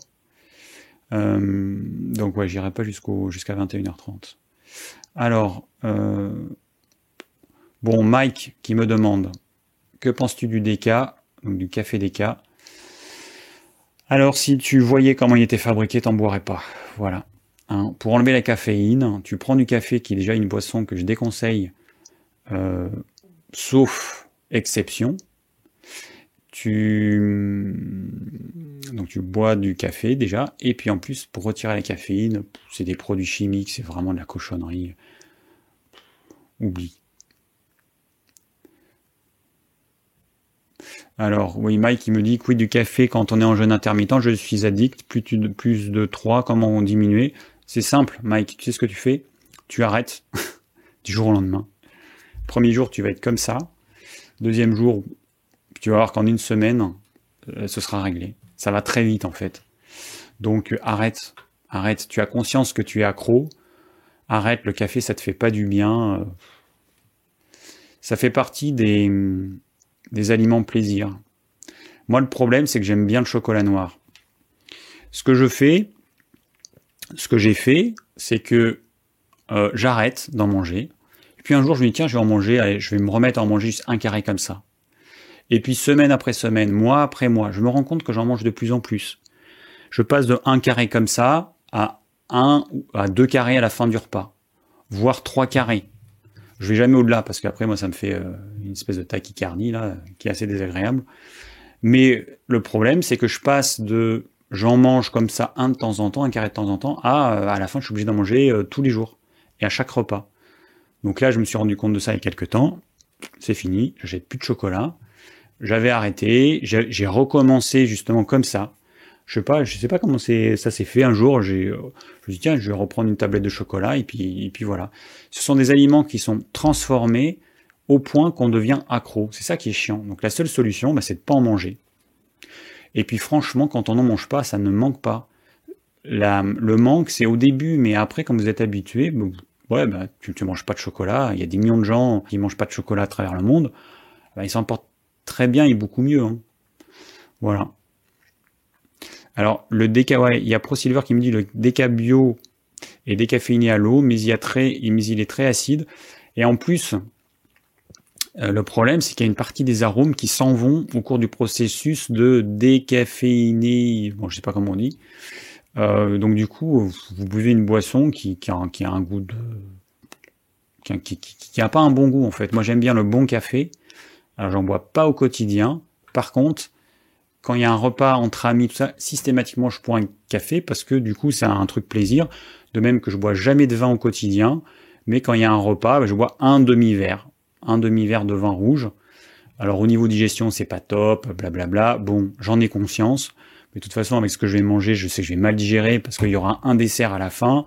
Je vais sûrement trop manger. Euh, j'ai bu, j'ai mangé des trucs apéro en entrée, donc euh, c'est digestion. Euh, Ce sera un peu à l'arrache, désolé pour mon corps, mais bon. Donc voilà, donc quand même un petit, verre de vin rouge. Voilà, je fais la différence entre ce que je mange au quotidien et ce que je vais manger rarement chez les amis, voilà. Bon, euh, j'essaie de regarder un petit peu aux commentaires, mais bon. Alors ensuite, euh, qu'est-ce que j'ai eu comme question? Alors il y a Corinne, il faudrait que je fasse plein de lives sur le jeûne intermittent parce qu'il y a plein de questions qui me sont posées et du coup euh, voilà. Alors Corinne, bonsoir David, le jeûne intermittent peut-il être une solution pour la perte de poids ou cela fera-t-il regrossir rapidement à la fin du jeûne? Alors je sais que sur YouTube, sur Internet, il y en a plein qui vous vendent ça comme une solution miracle pour perdre du poids. Mon expérience, elle est simple. Ça ne vous fera perdre pas de poids durablement. Si vous perdez du poids quand vous pratiquez le jeûne intermittent, vous allez faire comme 9 personnes sur 10. Vous allez simplement enlever un repas, ne pas compenser ce repas sur les autres, et du coup, vous allez sûrement vous faire un petit régime hypocalorique sans vous en rendre compte. Et en plus, pour les personnes qui ont envie de perdre du poids avec le jeûne intermittent, vont moins manger euh, consciemment ou inconsciemment. Et du coup, vous allez perdre du poids. Voilà. Donc, euh, ensuite, votre corps, il va se rendre compte que vous le, restreignez en, en calories, que vous mangez moins. Donc, il va dépenser moins d'énergie. Donc, le métabolisme de base sera plus bas. Vous dépenserez moins d'énergie au repos. Et puis, vous allez arriver à un palier. Vous n'allez plus perdre de poids en mangeant exactement la même chose. Et puis ensuite, vous allez reprendre du poids en mangeant exactement la même chose. Donc le jeûne intermittent, moi, les gens que je connais autour de moi qui ont voulu perdre du poids avec le jeûne intermittent, je parle sur le long terme, hein. je ne parle pas de 3 mois, 6 mois, je vous parle de personnes qui font ça depuis un an, deux ans ou plus. Eh ben, c'est des personnes qui ont grossi, parce que la plupart, euh, le jeûne intermittent, elles l'ont mal fait, ça a entraîné des troubles du comportement chez elles, elles ont compensé sur euh, les glucides généralement. Elles n'ont pas assez mangé de protéines animales, donc pas assez de protéines animales égale je compense dans les glucides. Et elles ont grossi, euh, elles ont pris du poids. Moi, c'est mon expérience euh, par rapport au jeûne intermittent. Donc attention, moi je ne conseille pas du tout le jeûne intermittent pour perdre du poids. La perte de poids, ça doit être quelque chose de global. Euh, et, le jeûne intermittent en lui-même consiste juste à manger moins souvent.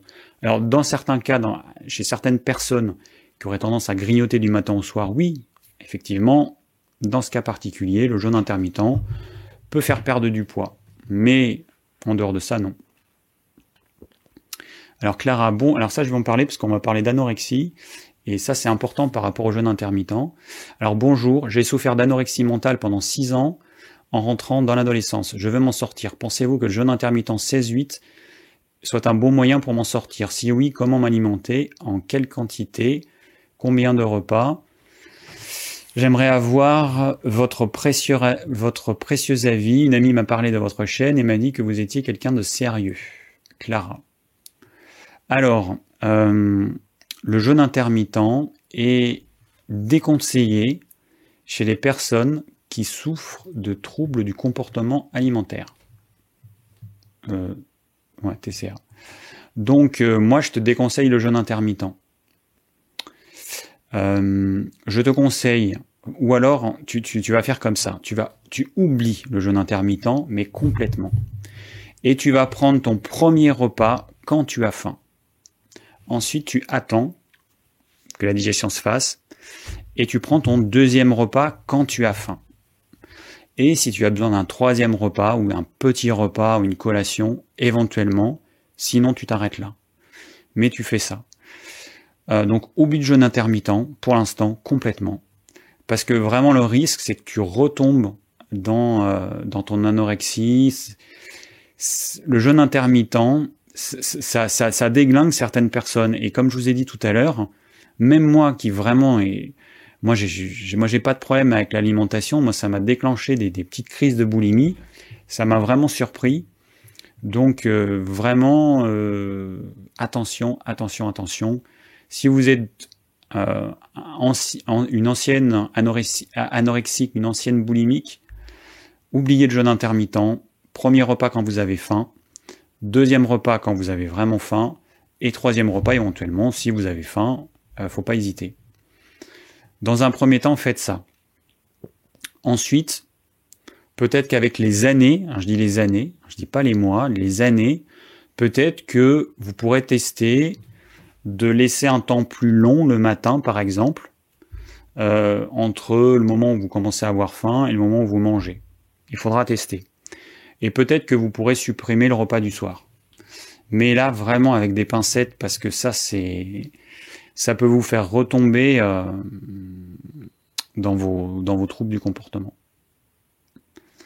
Alors, 21h. Alors j'ai Béa qui me demande, qui me dit Bonjour David, quelles sont les céréales à consommer? Le millet c'est bien, point d'interrogation, la polenta n'a pas un indice glycémique trop élevé, l'épeautre c'est bien. As-tu un exemple de repas que manges-tu quotidiennement? Alors, ce qu'il faut comprendre, c'est que les céréales et les légumineuses, en fait, c'est pas des trucs qui sont bons pour nous. Ce sont des aliments de survie. Donc c'est bien en fait euh, en période de famine, c'est bien, euh, enfin c'est bien, c'est, on n'a pas d'autre solution. Mais c'est pas des choses qui sont adaptées à nous. Alors, Aujourd'hui, si on mange des céréales, bah, c'est parce que la population humaine, elle augmente, elle augmente, elle augmente, elle ne fait que augmenter, que c'est pas du tout normal, que dans la nature, un tel déséquilibre, c'est complètement anormal, que l'humain a, fait ça, par exemple, quand il a... Euh, qu'est-ce qu'on a fait? Quand on est allé en Australie, je crois qu'on a ramené des lapins. Euh, Ouais, je crois qu'on a ramené des lapins et du coup les lapins ils, sont développés euh, parce que l'Australie c'est une espèce d'île géante. Ils sont développés, ils avaient plus pas beaucoup de prédateurs et donc il y a eu énormément de lapins. Et ensuite il y a eu les chats. On a amené des chats, je sais plus si pour tuer les lapins ou je me souviens plus pour tuer les rongeurs ou peut-être c'est des rats qu'on a amenés dans les bateaux, peu importe. Ensuite, on a amené des chats, et puis les chats se sont mis à tuer euh, tous les rongeurs, tous les oiseaux, et puis du coup, maintenant, il faut tuer tous ces chats qui sont développés parce qu'ils n'avaient plus de prédateurs. Ils n'avaient pas de prédateurs. Et donc, euh, voilà, donc normalement, la nature sur la planète, elle s'auto-équilibre, sauf quand l'humain, il met son nez dedans. Et l'humain, lui, euh, bah, il ne fait que se développer. C'est pas normal que sur une planète hein, qui a une, superficie limitée, que les humains ne fassent que se développer. Enfin, quand on dit que en 2050 on sera, je sais plus combien, 10 milliards, mais c'est affolant quoi, c'est affolant. Alors que la Terre, il faudrait qu'on soit un milliard en fait pour qu'on soit bien, à pouvoir vivre en harmonie et tout. Enfin, il faudrait qu'on soit euh, un milliard ou je sais pas ou 3 milliards. On est déjà beaucoup trop sur Terre et puis on va être encore beaucoup trop. Donc euh, voilà, donc le seul moyen de faire survivre ces humains qui ne font que, euh, que se développer, eh ben, c'est d'utiliser les céréales. Voilà. Et euh, mais c'est pas du tout un aliment santé. Alors, tu me parles de l'épeautre, bah, du petit épeautre, c'est pas la même chose que l'épeautre. Le petit épeautre de temps en temps, c'est un blé ancien. Alors moi j'en mange de temps en temps. Quand je fais des pâtisseries, euh, quand j'invite des, euh, des gens, je fais un petit gâteau euh, bah, je vais mettre la farine de petit épeautre. Le, les seules exceptions qu'on pourrait mettre, c'est certaines pseudo-céréales comme le sarrasin. Bon, le quinoa, moi j'en consomme pas parce que ça vient de très loin et je suis quand même pas pour tous ces trucs qui viennent de trop loin. Puis en plus c'est un truc à la mode, maintenant tout le monde mange du quinoa, le cours du quinoa, ça fait déjà quelques années. Il y a un, distributeur français de, de produits bio qui s'appelle enfin qui a une marque qui s'appelle Priméal euh, en magasin bio. Euh, et donc c'est lui qui a fait connaître le quinoa en France. Et je me rappelle il y a quelques années, ils nous ont dit qu'il euh, y avait une...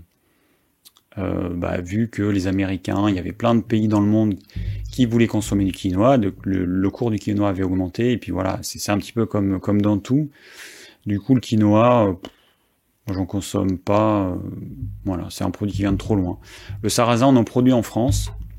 Moi, on en produit dans ma région. Donc, j'ai du, j'ai du sarrasin euh, qui est à 50 km à la ronde. Ça, j'en mange et c'est un, truc qu'on peut manger. C'est un truc qui se digère bien.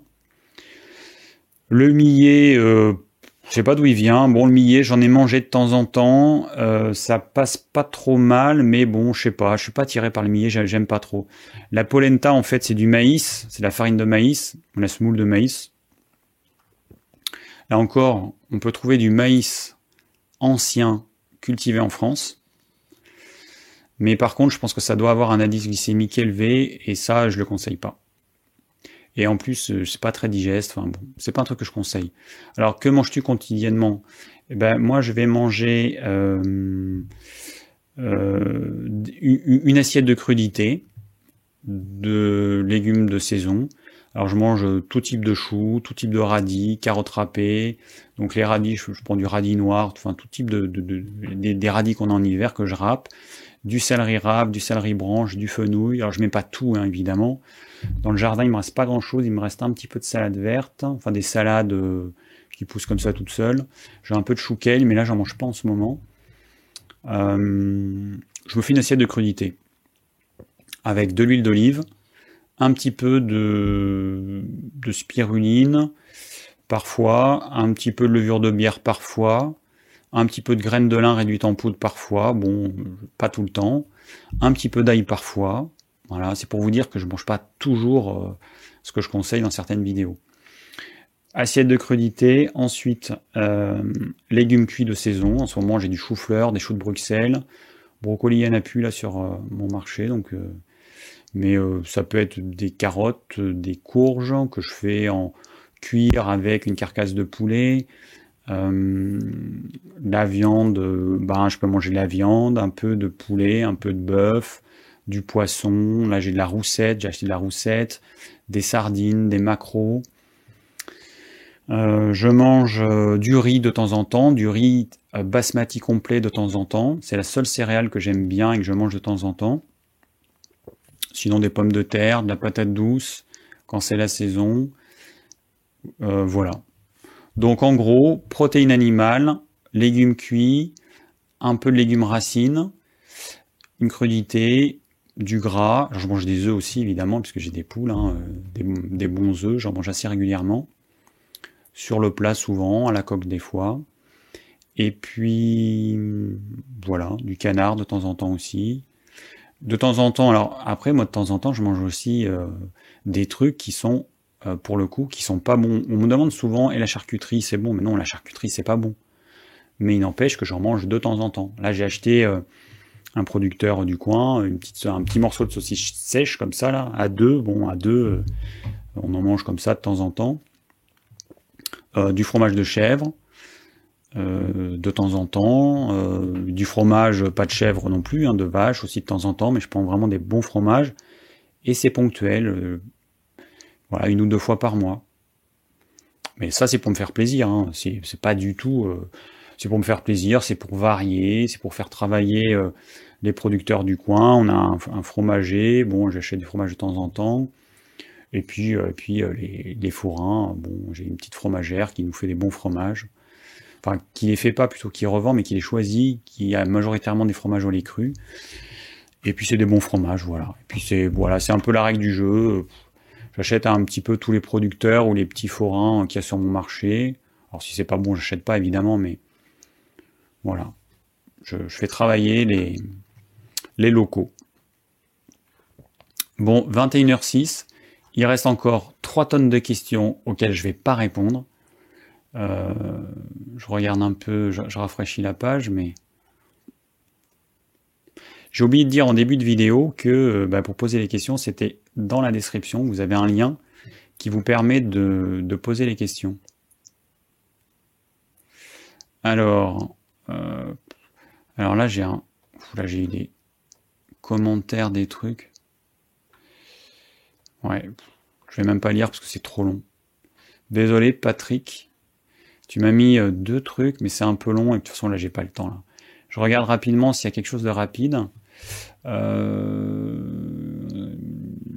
alors, il y a Roland qui me dit Hello David, le jeûne intermittent avec un seul repas par jour ne serait-il pas le plus naturel et le plus sain pour l'être humain Alors, j'ai euh, dans le livre de Julien Vénesson, là, sur euh, paléonutrition, bah lui justement, en étudiant l'alimentation euh, au paléolithique et après néolithique, donc néolithique quand l'agriculture et l'élevage sont apparus.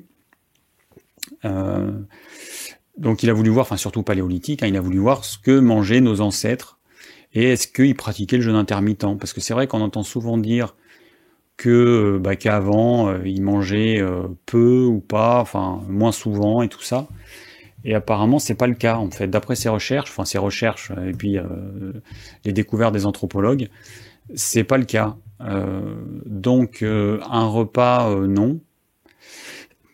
Ce qu'il faut comprendre, c'est que à l'époque, la population humaine était en nombre qui correspondait à ce que la nature pouvait lui apporter en nourriture.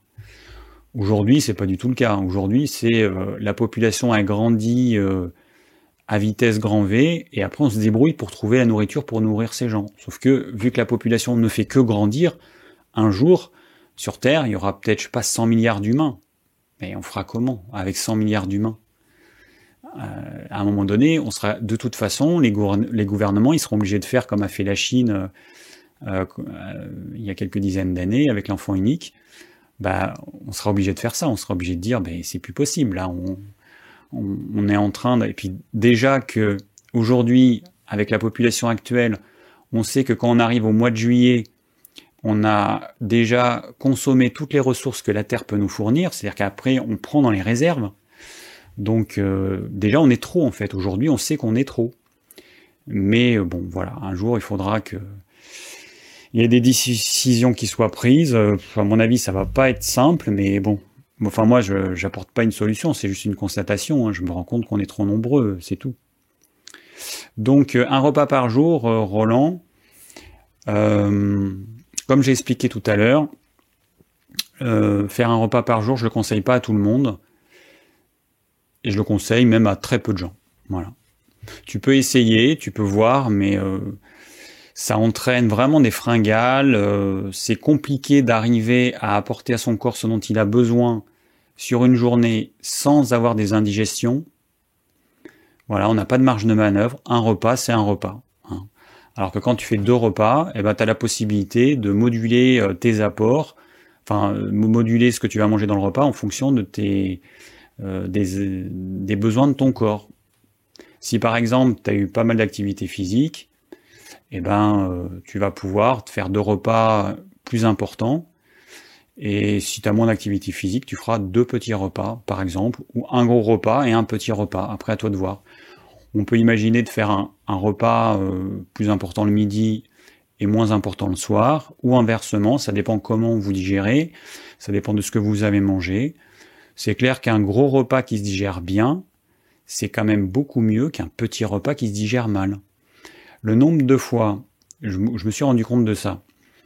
Je suis invité chez des amis. Euh, on commence, alors ça, on, va l'expérimenter bientôt, hein, au repas de fête de fin d'année. Mais à l'apéro, il y a plein de trucs différents. Je mange des trucs, et à un moment donné, alors j'en ai pas mangé tant que ça, mon estomac n'est pas plein à craquer euh, avec les quelques trucs que j'ai mangés, mais il y a des trucs qui sont tellement variés, des trucs qui se digèrent pas bien, qui vont pas ensemble, à un moment donné, je sens que mon cœur il se met à battre. C'est-à-dire que mon estomac il, détecte qu'il y a plein de saloperies dedans et qu'il va falloir euh, mettre les bouchées doubles pour arriver à digérer ce qu'il y a dedans.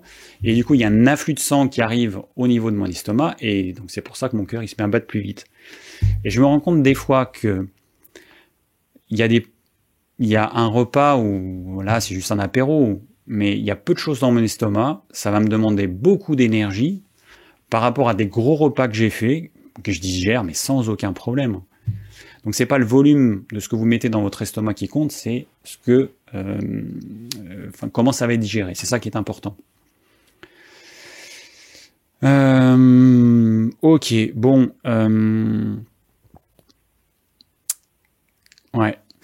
Euh, ouais, enfin je dis ouais parce que je lis en même temps vos, commentaires.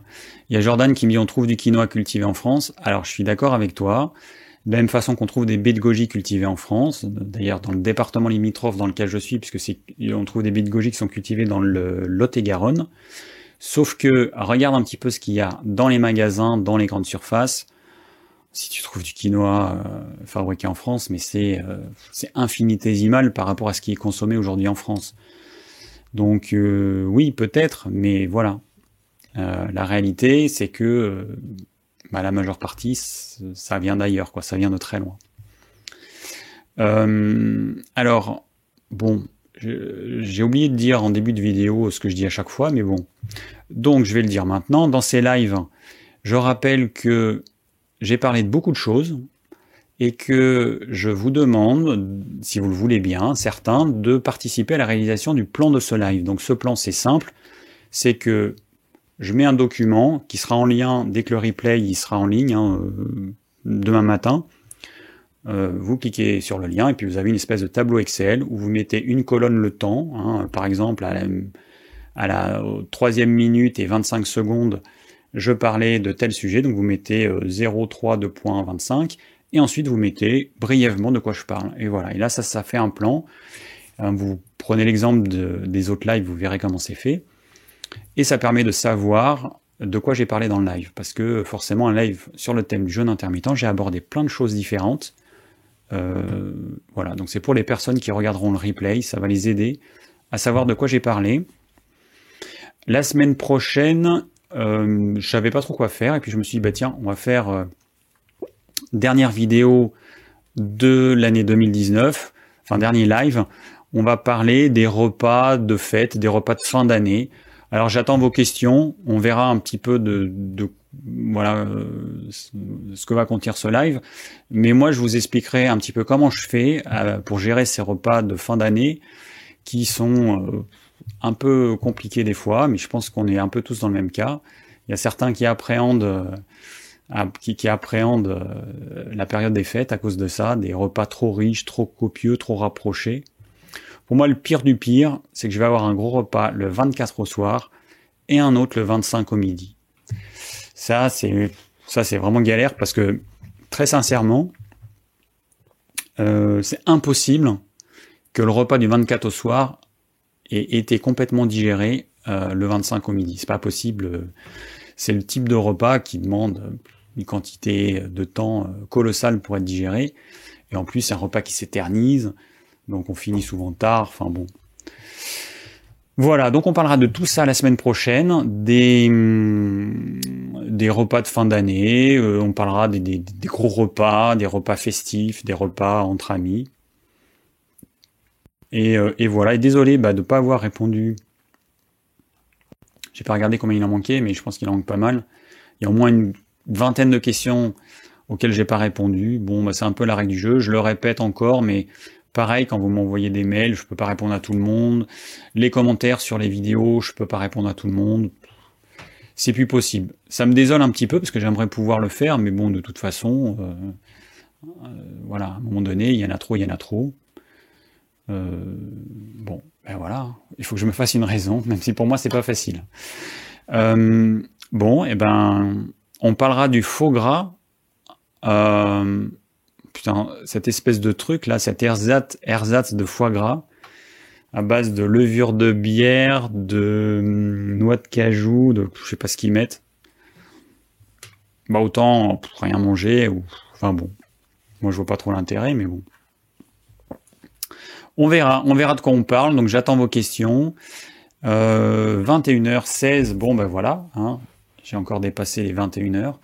Bah écoutez, merci à tous euh, pour votre euh, persévérance, votre soutien. J'ai tout le temps des super messages très gentils qui me touchent. Il y a des fois des messages moins gentils, mais en même temps ça me fait ça me fait avancer, ça me fait bon c'est pas c'est pas gênant, hein, j'accepte tout. Hein, mais voilà, merci encore.